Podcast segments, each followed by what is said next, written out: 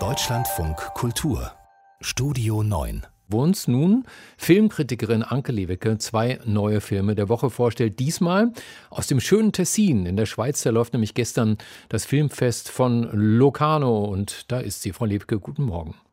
Guten Morgen mit Blick auf dem Lago Maggiore, ja, der noch ganz friedlich hier vor sich hin Ich bin ganz neidisch. Bevor die äh, Locarno-Filme ins Kino kommen, das dauert ja noch eine Weile, also schauen wir uns mal an, was es ab heute in den deutschen Kinos zu sehen gibt. Da ist zum einen ein Spielfilm über das Massaker von Srebrenica. Im Juli 1995 wurden mitten in Europa von bosnischen Serben mehr als 8000 überwiegend muslimische Bosniaken ermordet. Die bosnische Regisseurin Jasmila Spanic hat bei uns im Deutschlandfunk Kultur erklärt, wer Aida ist, die Hauptfigur im Film. Mich hat die Rolle des Übersetzers sehr interessiert.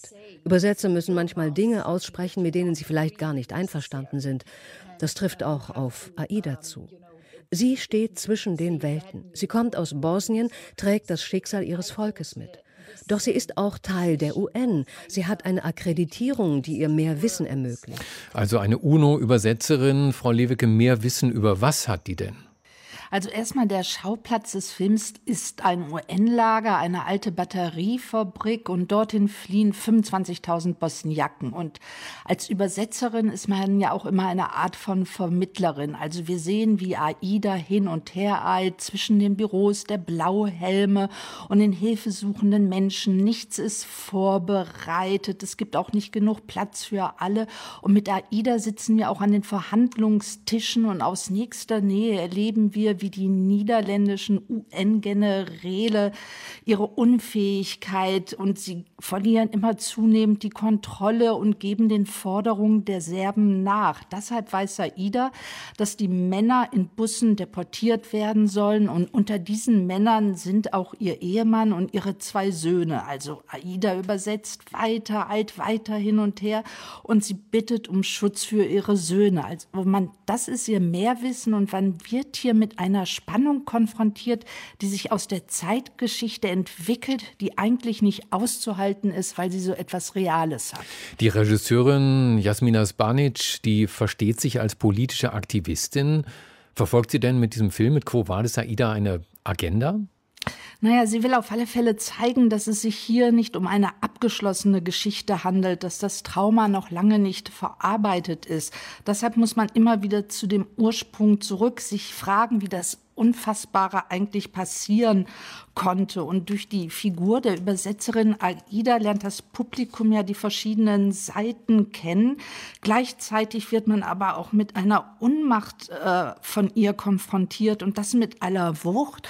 Und dann ist der Film aber auch sehr Kafkaesk. Also statt zu handeln, ziehen sich die Blauhelme immer mehr zurück auf ihren Verordnungen und Gesetzen und das mit einem regungslosen Gesicht. Der zweite Film, den Sie uns vorstellen wollen, stammt von Regisseur Dominik Graf. Der hat Erich Kästners Buch Fabian oder Der Gang vor die Hunde verfilmt. Und darin spielt Tom Schilling den Titelhelden in Berlin Anfang der 1930er Jahre. Wir sitzen alle im gleichen Zug und reisen quer durch die Zeit. Wir sehen hinaus. Wir sahen genug. Wir fahren alle im gleichen Zug und keiner weiß, wie weit. Ah, schöne Sprache. Bei Dominik Graf, da kann man sich irgendwie nicht so richtig vorstellen, dass er diesen Stoff als klassischen Kostümfilm inszeniert. Also ich kann mir das jedenfalls nicht vorstellen. Was macht er aus diesen politisch aufgeladenen Zeiten? Einen Tanz auf dem Vulkan? Ja, auf alle Fälle. Es ist, ich würde mal sagen, es ist ein waghalsiger, expressionistischer Experimentalfilm, der im heutigen Berlin beginnt. In einem Berliner U-Bahnhof Jeans, Turnschuhe, Rucksäcke. Die Kamera gleitet entlang des Bahnsteigs und dann hoch.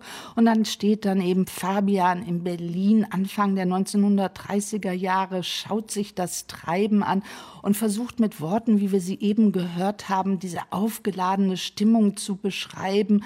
Und dann erinnert der Film plötzlich an eine Live-Reportage mit einer Handkamera, wird Fabian und sein bester Freund Labude begleitet, wenn sie exzessiv feiern durch die Berliner Clubs und Bordells ziehen, als würde es kein Morgen mehr geben.